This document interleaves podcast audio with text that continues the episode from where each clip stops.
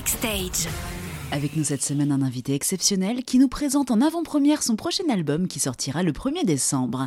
Euh, bonjour Mika. Bonjour. Euh, Cet album il s'appelle Que ta tête fleurisse toujours, il est entièrement en français. Pour la première fois, oui.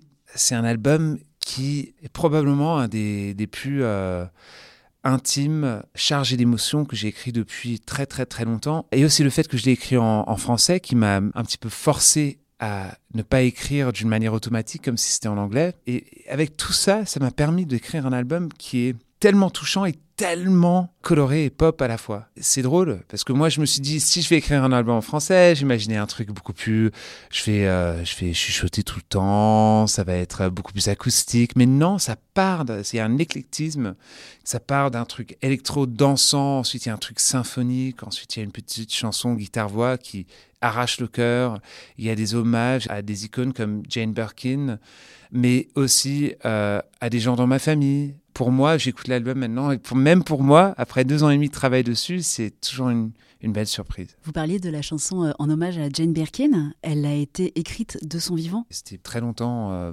dix mois ou onze mois avant sa disparition, que j'ai écrit de la chanson. C'était pour Jane, vivante. Et euh, cette femme qui était, bah, avec la posture la moins iconique et prétentieuse du monde, et quand même euh, qui avait la possibilité de, non seulement en son importance culturelle, mais de parler d'amour, de parler de, sexe, de, de s'engager politiquement, la nudité, tout, tout, tout ça, sans jamais tomber dans le scandale, dans le sensationnalisme, mais jamais la vulgarité, jamais, toujours la poésie.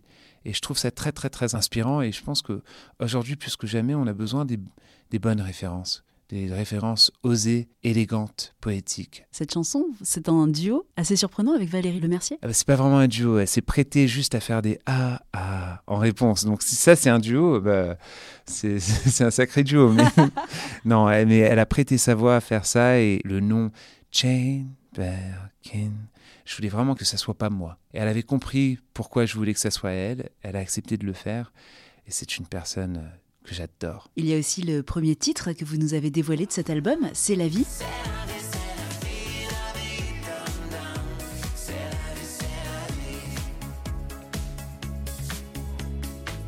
Toutes ses couleurs et ses parfums, ses roses damas et son jasmin, c'est comme son s'efface.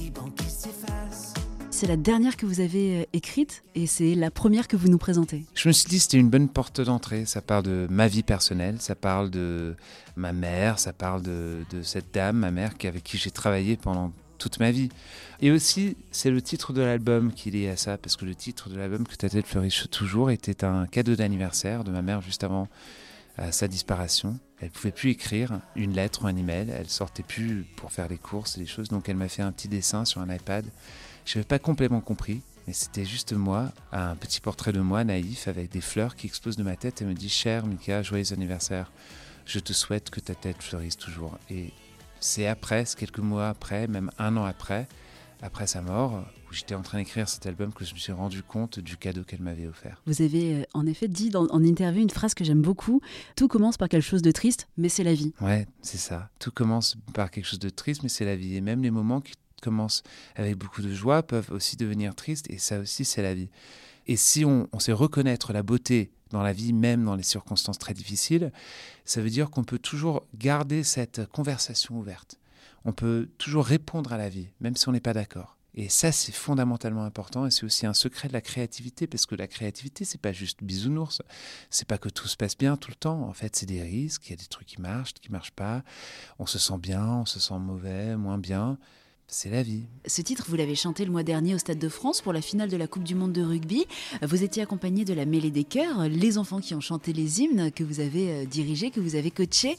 Vous allez les amener avec vous sur scène à chaque fois? Malheureusement, c'est pas exactement faisable, mais euh, mais c'était une expérience humaine très très très forte. J'ai adoré ces enfants aussi, ils sont super. Ce qui m'a vraiment marqué par rapport à eux, et maintenant j'y pense parce que j'en ai pas parlé depuis que j'ai fait euh, le stade, c'est en fait que j'ai vu dans tous ces enfants, dans beaucoup de ces enfants, la manière que la musique puisse changer ta vie. Et, euh, c'est très fort à voir. Et c'est, il faut jamais oublier d'où on vient. Et moi, euh, ça m'a reconnecté avec la version de moi-même quand j'avais 8 ans, et c'était c'est une vraie claque. Autre chanson qu'on va découvrir sur cet album, une chanson d'amour qui parle de votre amoureux et qui s'appelle Moi, Andy et Paris. Oui, c'est plutôt la complication de la de l'amour. voilà, vous pouvez comprendre, comprendre le reste. Vous vouliez que justement cet amour soit pas euh, mielleux, soit pas mélancolique sur cet Jamais, album. jamais, jamais. C'est impossible parce que ça, c'est pas l'amour. Ça, c'est, c'est une, euh, une get well soon card, les, les, les petites cartes qui dit euh, guéris bien vite, qu'on trouve dans les, dans les petits magasins, euh, dans les gares et dans les hôpitaux. C'est non, mais c'est quand quelqu'un me donne un truc get well soon, euh, franchement, euh, j'ai envie de crier dessus. J'aime pas ça.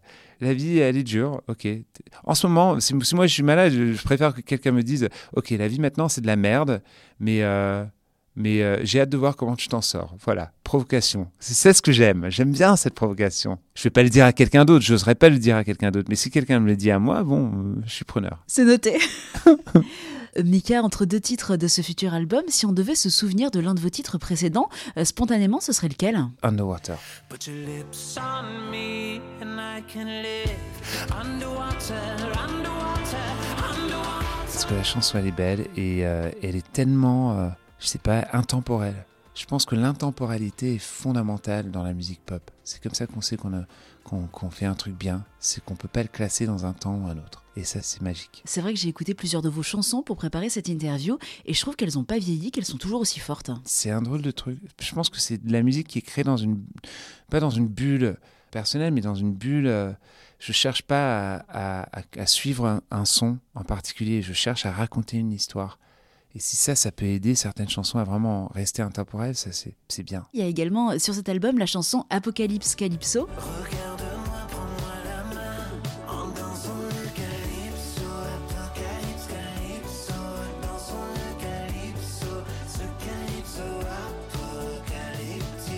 Le titre donne aussi son nom à la tournée. Il parle de quoi? C'est une chanson d'amour très sensuelle qui reste en tête.